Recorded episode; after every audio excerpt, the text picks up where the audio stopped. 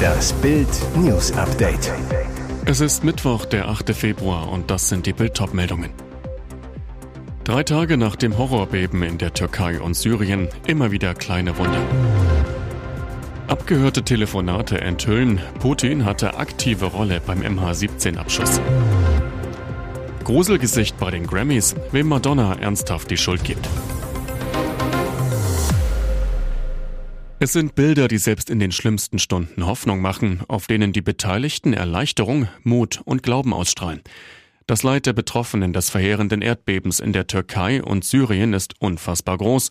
Bisher meldeten die Behörden mehr als 10.000 Tote, mehr als 39.000 Verletzte und tausende zerstörte Häuser. Und die Zahlen steigen weiter. Das UN-Kinderhilfswerk UNICEF fürchtet, dass bei dem Beben in der Türkei und Syrien mehrere tausend Kinder getötet worden sein könnten. Genaue Zahlen gibt es noch nicht. Auch wird es tausende Kinder geben, die ihre Eltern, Geschwister und andere nahestehende Menschen verloren haben. Seit Tagen kämpfen Retter rund um die Uhr um jedes Leben. Aufgeben ist für sie keine Option.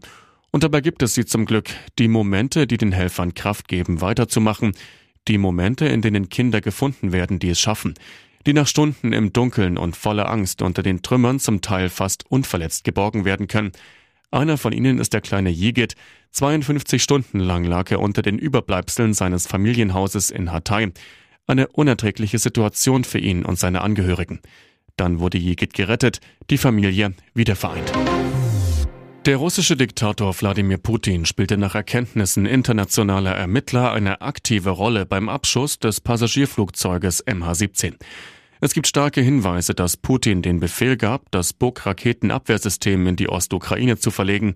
Das geht aus abgehörten Telefongesprächen hervor, wie das Ermittlerteam am Mittwoch in Den Haag mitteilte. Putins Handlanger in Donetsk hatten im Juni 2014 den Kreml um Raketenabwehrsysteme gebeten. Die Anfrage wurde vom Büro des Diktators diskutiert, doch die Entscheidung muss vertagt werden. Denn, so enthüllen die abgehörten Telefonate, es gibt nur eine Person, die die Entscheidung treffen kann, und die Person weilt gerade in Frankreich. Gemeint ist Wladimir Putin, der am 5. und 6. Juni die Feierlichkeiten zum D-Day besuchte. Den Ermittlern zufolge gibt es Beweise, dass ihm das Anliegen der Kämpfer vorgelegt wurde, doch es gebe keine Hinweise, dass darin ausdrücklich um Buk-Raketenabwehrsysteme gebeten wurde. Deshalb reichen die Beweise nicht aus, um den russischen Diktator strafrechtlich zu verfolgen. Wir haben unsere Grenzen erreicht, sagen die Ermittler. Knapp 300 Menschen starben, als die Maschine im Juli 2014 über der Ukraine abgeschossen wurde. Jetzt wird es richtig absurd. Iris Klein, Versteckspiegel in Peters Auto. Wer blickt hier noch durch? Iris Klein und noch Ehemann Peter flogen am Montag zusammen zum Krisengipfel nach Mallorca. Fotos zeigten die beiden, wie sie am Flughafen Palma ankommen, mies gelaunt und wortkarg. Denn bereits auf dem Flug herrschte dicke Luft. Der Grund? Iris soll ihren Mann dabei erwischt haben, wie er eine Nachricht von seiner angeblichen Affäre Yvonne Wölke bekam. Am Flughafen rauschten die Eheleute getrennt voneinander aus dem Terminal ab. Dann diese Überraschung. Am Dienstagnachmittag holte Peter Iris vom Zahnarzt ab. Bild bekam folgende Szene mit. Peter fuhr mit dem Auto vor, sie gingen zusammen ein Stück, stiegen dann ein, aber offensichtlich wollten beide nicht miteinander gesehen werden, sahen ertappt aus. Iris hielt sich teilweise die Hände vor die Augen. Peter zog sich die Kapuze seines Pullovers weit über das Gesicht. Motto, Hauptsache schnell weg hier. Völlig irre wurde es dann, als Iris hinten im Wagen einstieg und sich auf die Rückbank legte, sodass es aussah, als ob Peter allein unterwegs wäre. Verflixt und zugenäht, wie sah Madonna denn bei den Grammys aus? Viele Fans wunderten sich über ihren Gesichtsgrusellook, denn schön sah das nicht mehr aus. Das kann doch nicht sie sein. Was zur Hölle ist mit ihrem Gesicht passiert? kommentierten erstaunte Zuschauer, als Madonna sich bei den 65. Grammy Awards in Los Angeles mal wieder live zeigte. Ein extrem glatt und rund gebügeltes Gesicht, pralle Wangen, schmale Augen. Die Queen of Pop war kaum noch wiederzuerkennen.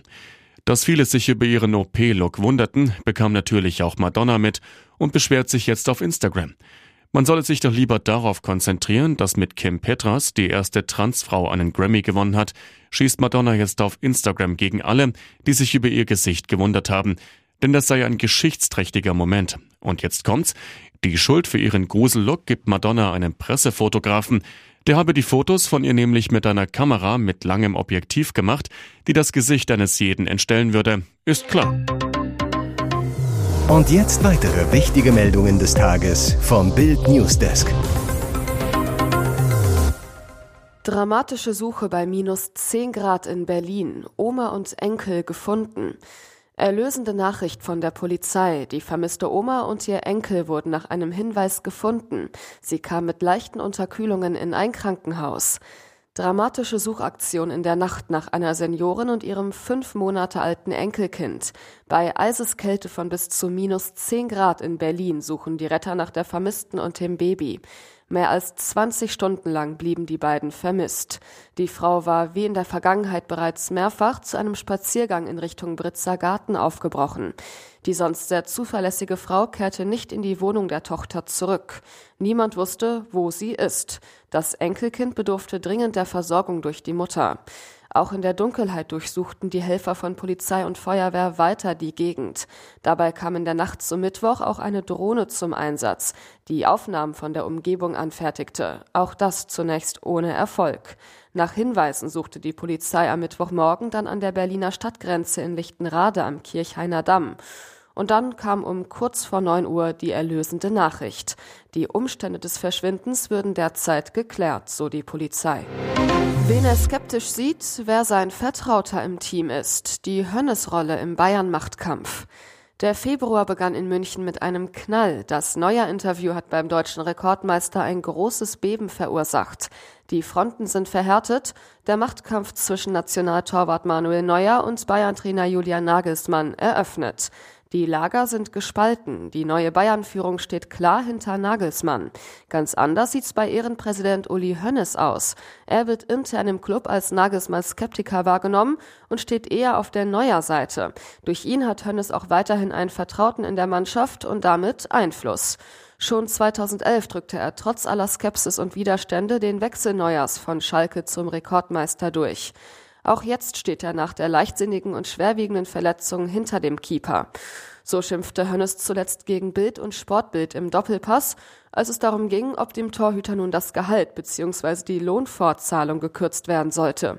Hönnes Meinung ist klar, Neuer soll keine finanziellen Einbußen erhalten. Ihr hört das Bild News Update mit weiteren Meldungen des Tages. Bosse, Trainer, Spieler, Fans. Wer bei Bayern wirklich noch zu Neuer hält. Manuel Neuer muss nach seinem Attacke-Interview zum Rapport. Nach Bildinformationen hielten die Bayern-Bosse um Vorstandschef Oliver Kahn und Sportvorstand Hassan Salihamidzic am Dienstagvormittag ihre planmäßige Vorstandssitzung an der Säbener Straße ab. Bild weiß, die Chefs haben einen neuer Gipfel geplant, bei dem es auch um eine hohe Geldstrafe geht. Aber das Gespräch soll nach einem ersten internen Beschluss erst nach dem Achtelfinalkracher in der Champions League in Paris stattfinden. Wer hält bei Bayern überhaupt noch zu Neuer? Kahn und Brazzo sind sauer auf Neuer wegen der öffentlichen Kritik an ihnen und des Zeitpunkts vor Paris. Bayern-Präsident Herbert Heiner kritisierte das Attacke-Interview. In Ehrenpräsident Uli Hoeneß soll Neuer weiter einen Fürsprecher haben. Julian Nagelsmann ließ in Wolfsburg offen, ob Neuer Kapitän bleibt. Der Trainer war die treibende Kraft, dass Torwarttrainer Toni Tapalovic rausgeworfen wurde, weil er in Neuers Vertrautem und Trauzeugen ein Informationsleck sah. Nagelsmann kritisierte das Interview, das Verhältnis ist maximal abgekühlt. Vizekapitän Thomas Müller soll dem Zoff eher neutral gegenüberstehen. Ersatztorwart Sven Ulreich steht als einziger bedingungslos an der Seite von Neuer. Die beiden sind seit Jahren ein eingeschworenes Team. Bei den Fans ist die Stimmung klar gegen ihn. Viele äußerten ihre Wut direkt nach dem Interview in den sozialen Netzwerken wie Twitter und Instagram. Es gibt aber auch noch treue Fans des Weltmeisters. Hier ist das Bild News Update. Und das ist heute auch noch hörenswert. Gleich an mehreren Stellen bekommt der beliebte Messenger WhatsApp einen frischen Anstrich. Im Fokus die Statusfunktionen, über die Meldungen mit einer Standzeit von 24 Stunden verschickt werden können. Jetzt können Nutzer bei jedem neuen Beitrag individuell festlegen, welchen Kontakten die Meldung angezeigt werden soll. Die letzte Auswahl wird dann gespeichert und als Standard bei der nächsten Statusaktualisierung verwendet. Zuvor konnte man das nur gleichmäßig für alle Beiträge festlegen. Differenzierungen waren nicht möglich. Damit man nichts verpasst, führt WhatsApp eine neue Benachrichtigung ein, den Profilring. Sobald ein Kontakt eine neue Statusmeldung teilt, erscheint ein grüner Kreis um dessen Profilbild, sowohl in Chat- und Gruppenlisten als auch in den Kontaktinfos. Auch das gab's schon bei Signal. Vorteil des Konkurrenten, dort lässt sich die Story-Funktion, die viele nervt, auch einfach vollständig deaktivieren. Außerdem ist es bei WhatsApp künftig möglich, direkt mit Emojis auf einen Status zu reagieren, wenn man auf der Meldung nach oben wischt. Dies sei die von den Nutzern am meisten gewünschte Funktion gewesen, teilte der Facebook-Konzern Meta mit. Grund, bei Instagram ist das Feature schon längst in Fleisch und Blut übergegangen. Wie sehr sich doch Kunstexperten irren können. In der Sendung Bares für Rares Österreich bei Servus TV verschätzten sie sich völlig beim berühmten Dresdner Maler Ferdinand von Reisky. Ein Gemeindebediensteter aus Niederösterreich brachte von Reiskis Ölgemälde Wilde Kaninchen im Grase zum Schätzen. TV-Experte Professor Erich Trommeier, der einst beeideter und gerichtlich zertifizierter Sachverständiger war, bewertete das Gemälde mit 500 bis 600 Euro, kritisierte den miesen Zustand. Für 550 Euro Bargeld luchste ein TV-Händler dem Besitzer das Gemälde am Ende ab. Und danach begann eine wundersame Wertsteigerung. Der Händler verkaufte die Kaninchen für 2000 Euro an einen Kollegen, der ließ sie in Wien versteigern, Erlös 43.520 Euro. Reisky-Experte Stefan Günther vom Kunstauktionshaus Günther zu Bild, da lag der Schätzer ordentlich daneben. Gemälde des Malers von Reisky erzählen deutlich mehr.